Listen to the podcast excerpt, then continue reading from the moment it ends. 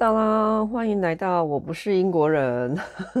我发现我上一集啊，竟然把自己的那个节目的名名字整个讲错，哎，讲成我之前的那个设定的一个节目的名字，可见我有多么的不专业啦！哎呦，我的天哪！如果要成为一个，或者说已经成为那种很专业的，专门在搞 podcast 或是什么 YouTube 那些人啊，他们好像。很多都是我跟我上次有说过团队嘛，所以就会分工合作啊。有的人负责什么剪片、剪音频，有的人负责录音啊，有的人负责写什么脚本啊。啊，我没有，我通通都是一个人呢。所以这个出错的几率还蛮高的哦，请见谅。嗯，今天这一集呢，我要来聊聊，就是上一次说到我儿子就是要去开刀嘛，然后已经开完了。啊，非常的顺利，然后，呃，非常的平安，然后也已经回家。他今天星期一也已经去上学了。哦，那，嗯，这个过程呢，就是一个对我个人来说啦，然后对病人本身，他当然就是一个很惊奇也有，然后惊吓应该也有，然后不舒服的一个过程嘛，因为。是他本人要去开刀，然后那个痛跟那个手术后的那个不舒服，跟那个麻醉药正在退去或是退去的那个感觉，对他来讲是很难受的啦。上一集我有提到我的开刀史，就是我其实也有全身麻醉过，在英国这边开刀，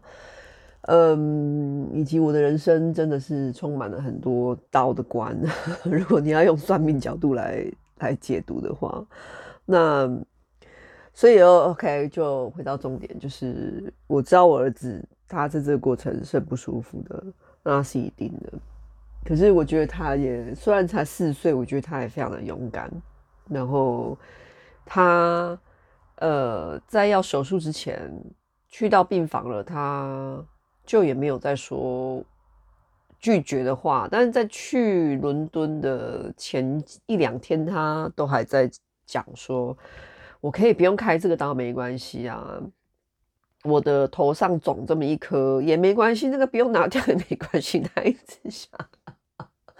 他一直想要尝试说服我们，就是说不用带我去开刀的啦，我给呐，黑娜的安内德赫啊。但是天不从人愿，哎、欸，由此可见，不好意思，天不从人愿，有时候其实不是坏事哎、这个是我这个四十一岁、四十一年来的人生体悟。我觉得很多时候，我后来发现啊，其实所有的事情都天从人愿，全部都照着我们的愿望来进行的话，其实有时候不见得是好事，嗯，也不见得对我们好。诶，说实在话，然后有很多事情事与愿违，也不见得对我们都是坏的。可能当下很失望哦，很难过，或者有点生气被送，对不对？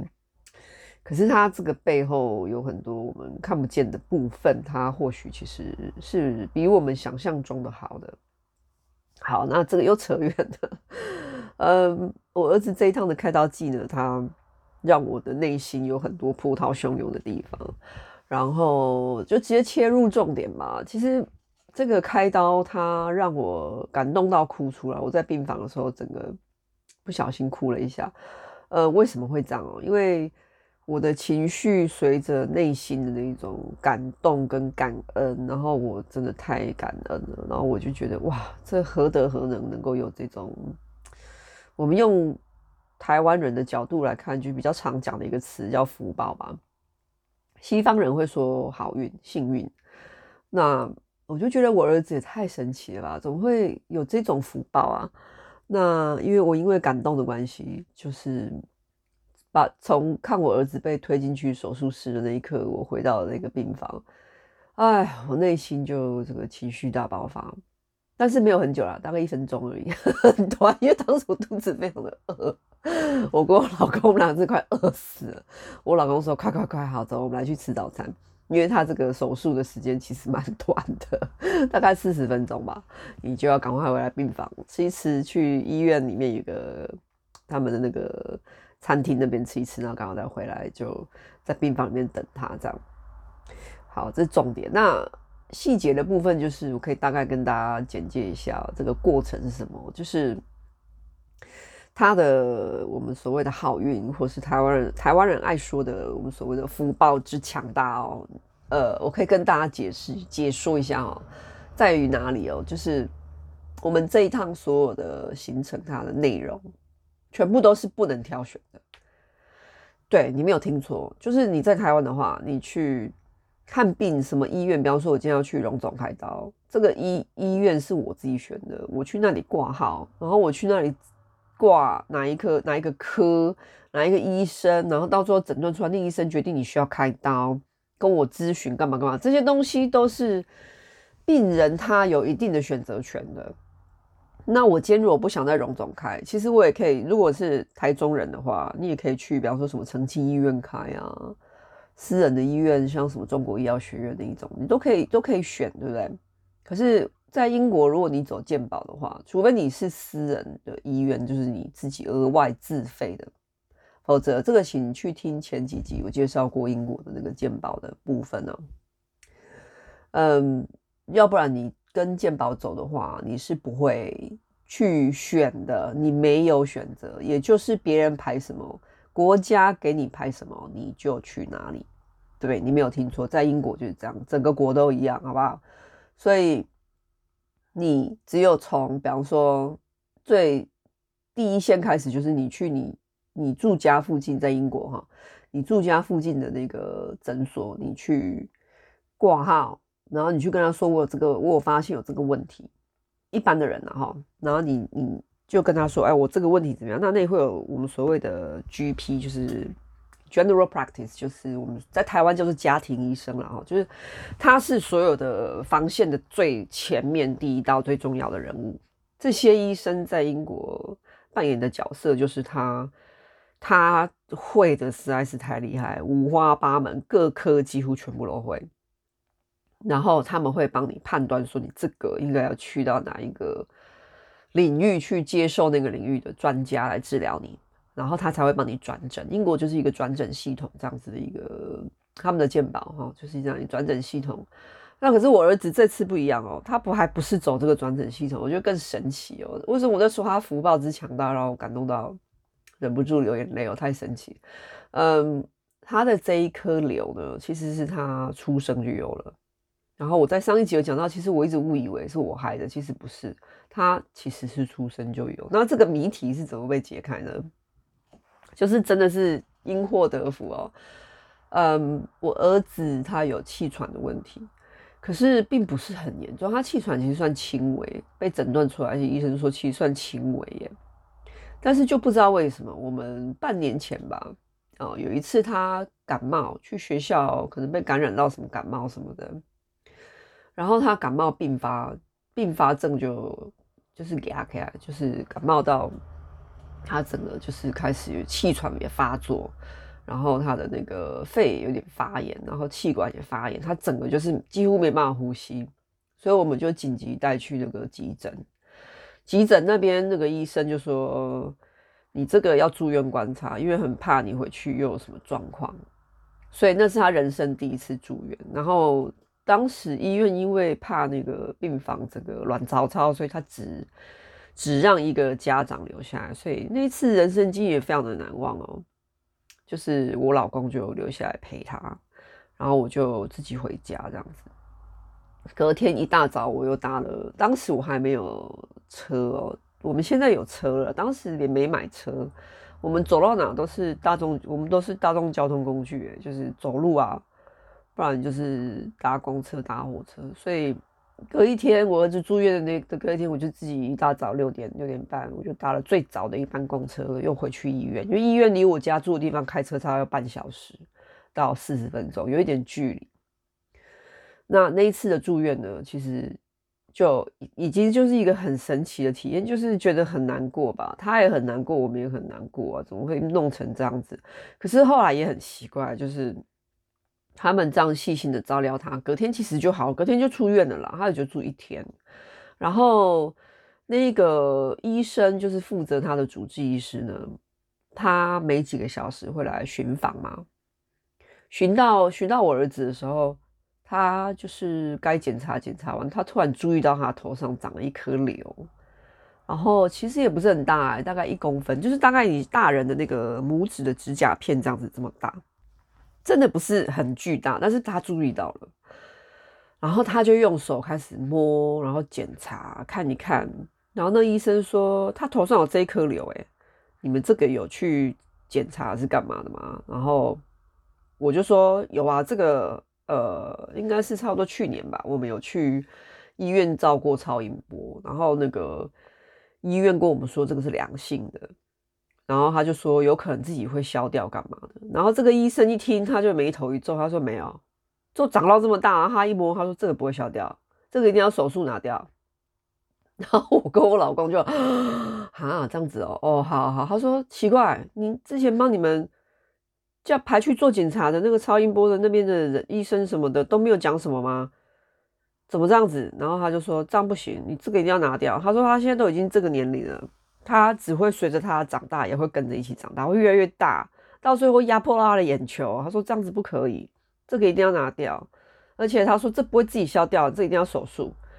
然后说完之后呢，他就不见了。过了几分钟，他回来了，他就开始他说好。我讨论了一下，我会帮你们转诊。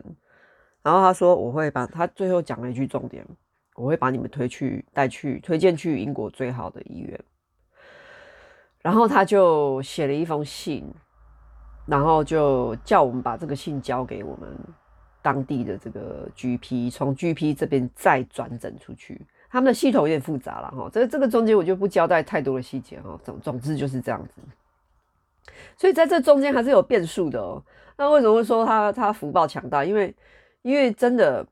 医生的推荐，他不是命令，他是某医院的，就是也是我们健保公立医院的国家医院的这个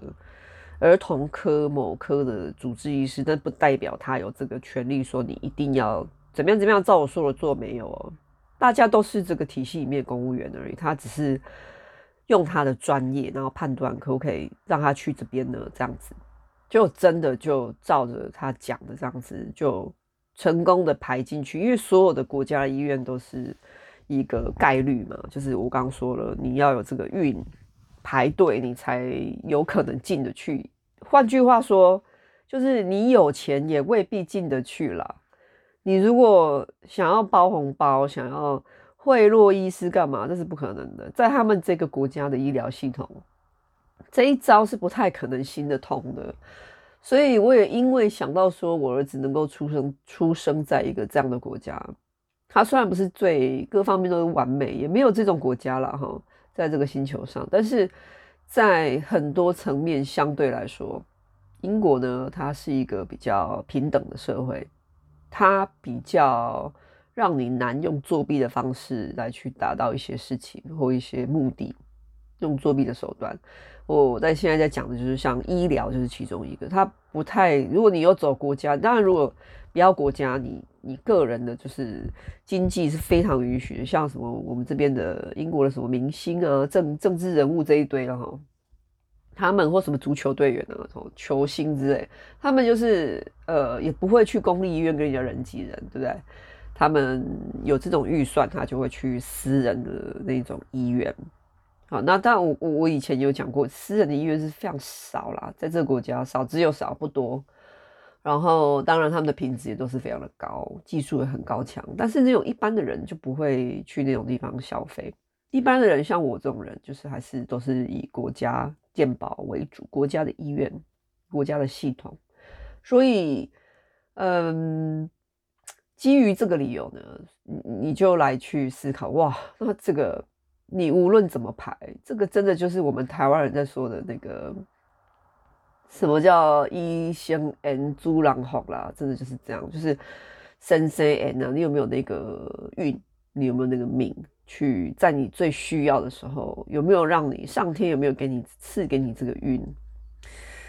这个真的是我觉得神奇，所以我儿子我在想他的过去式，如果你也相信因果的话，然后像我就个人深信哦，所以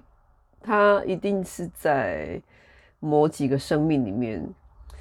曾经对他的国家或许有很多付出，或许他也有在医疗的系统里面付出过，或者说他真的也对别人真的很好过，所以在他很需要这个运的时候，这个宇宙就来，老天爷就来给他帮一把，就给他很好的运气。所以跟大家简介哈，他这次去的这一家开刀的这个儿童的医院是在全世界呃排名。最好的儿童医院啊，全部前三名的其中一个，就是并列，没有所谓的一二三，就是全部都是最好。这三家就是全球排排名最好。我为什么知道？因为我到 刚好开刀的前两天，我还很好奇的上网看了看了一下哦。那这家儿童医院是在我们英国的伦敦的首都，在市中心。呃，那这个医院呢，它本身。是我们英国全国最好的医院，儿童医院啦，哈，全国最好，所以这里面有有最顶尖的医师，然后医疗团队，然后以及设备，然后以及他们还有自己的研究的团队，所以全部最好的资源全部都在这个地方。那呃，病患呢，就是全国各地都有，只要你被推荐转诊来了，他们就会他们就会收。那所以，我刚刚说这是一个很公平的机制嘛，哦，所以我们去的前一天、前几天就有人打电话，医院的人就打来了，就说你们，呃，是不是没有住在伦敦，对不对？我说对，我们住在外县市。那他就帮我们甚至安排了住宿，然后都是免费的，对，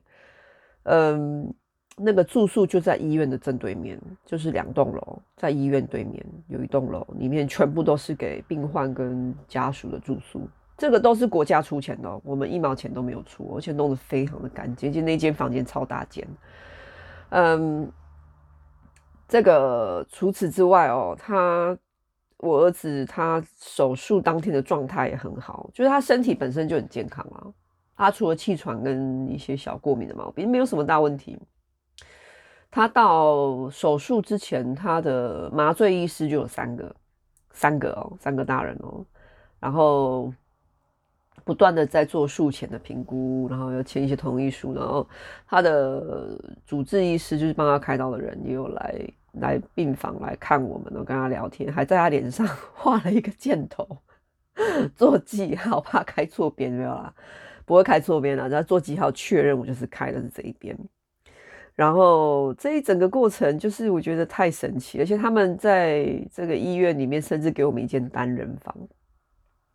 就是不是那种差给给整间叫菜齐啊很吵的那种混合病房没有，他给我们一间单人房，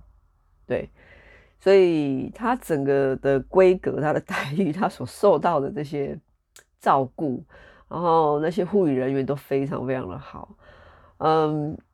我们回家之前还就是买了一盒巧克力跟大家说谢谢，这样英国人英国人就是喜欢巧克力，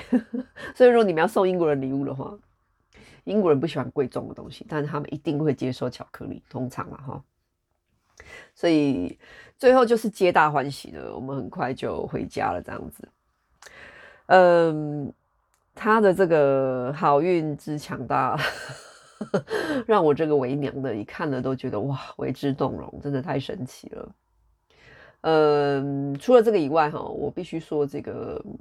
我来最后。讲一下那个麻醉的过程好了，因为它是全身麻醉，所以它这个全身麻醉跟成人的我见识到真的很不一样。它是把药剂用吸入式的方式让他睡着，那它有一个麻醉室，然后那里很小啦哈，所有的麻醉我去的也很小，就是两排两边都是柜子，然后中间就是一个病床这样子，机器啊就在旁边这样，然后。他们就问我儿子说：“你要躺在床上吗？还是你要妈妈抱呢？”他就说：“我不要躺。”那那那个医生就说：“好，妈妈抱着。”所以他们就让他坐在我的腿上，然后很好笑，他拿那个其中一个医生哦，他拿出了一个一个盒子，里面全部都一排护唇膏，想说这在干嘛？他就说：“你喜欢什么味道？”这样子哈。然后 就让他闻，让他选选一个喜欢的味道。他把那个护唇膏拿起来，然后就在那个氧气氧气罩那里面内内部涂了一圈，哈，就有那个香香的味道。他说：“啊，来给你闻看看，这个好香哦。”嗯，然后就蒙盆蒙盆，然 后我觉得这些麻醉医师真的很强诶、这些都是国家顶尖的麻醉医师，然后又兼具这种配音啊的这个这个 功能，我觉得他们太厉害。他们然后就开始给他吸，啊，我儿子很配合诶、他其实也不知道是在干嘛，就哦就吸吸吸。然后接着这三个医生就开始跟他聊天了。哦，听说你最喜欢乐高哦，那、你都玩什么乐高？哦，啊，你都最喜欢什么样的乐高？会看什么样的乐高的影片？哈，就跟他聊聊。聊到后来，我儿子开始，哎，吸着吸着，他开始觉得自己开始没力了，想睡觉，强烈的昏睡感来了，他开始挣扎。然后站在我后面的那个麻醉医师，他说，哎。来了，开始了，这个正常的，他就提醒我跟我老公说，这个到了一个程度，他又开始挣扎，他就开始想把那个氧气罩推掉，这样子，然后医师就赶快 hold 住，然后我就开始抓住他的手，另外一个医师握住他的脚，很快啊，不到几一分钟吧，很短，那个时间很短，他药一开始走入你的全身的血液就开始作用了，所以他们给的那个剂量是。完全在他们的掌握之内，因为他真的到时间到，他就开始，他就他就昏睡过去了。然后这个时候，在我，因为我刚刚不是说有三个麻醉医师嘛，我老公被要求站在角落哈，啊，我抱着他嘛，所以他睡着了。所以站在我后面有一个医生，他就扶住我儿子的头，然后站在我前面，我正前方我坐着嘛，我正前方有一个医师，他就抓住我儿子的腿，然后那个抓住我儿子腿的人就说来。我们来一二三，把他放到床上去，然后他们就叫我架住他的那个那个腋下，这样子一个扶头，然后我负责抱他的腋下，然后另外一个医师负责抬腿，这样一二三三个人非常的快速的把他放到病床上，然后接下来我就开始 呼叫菩萨，赶快来帮助他这样，然后他们就赶快把我跟我老公请出去，然后就推进去手术室了。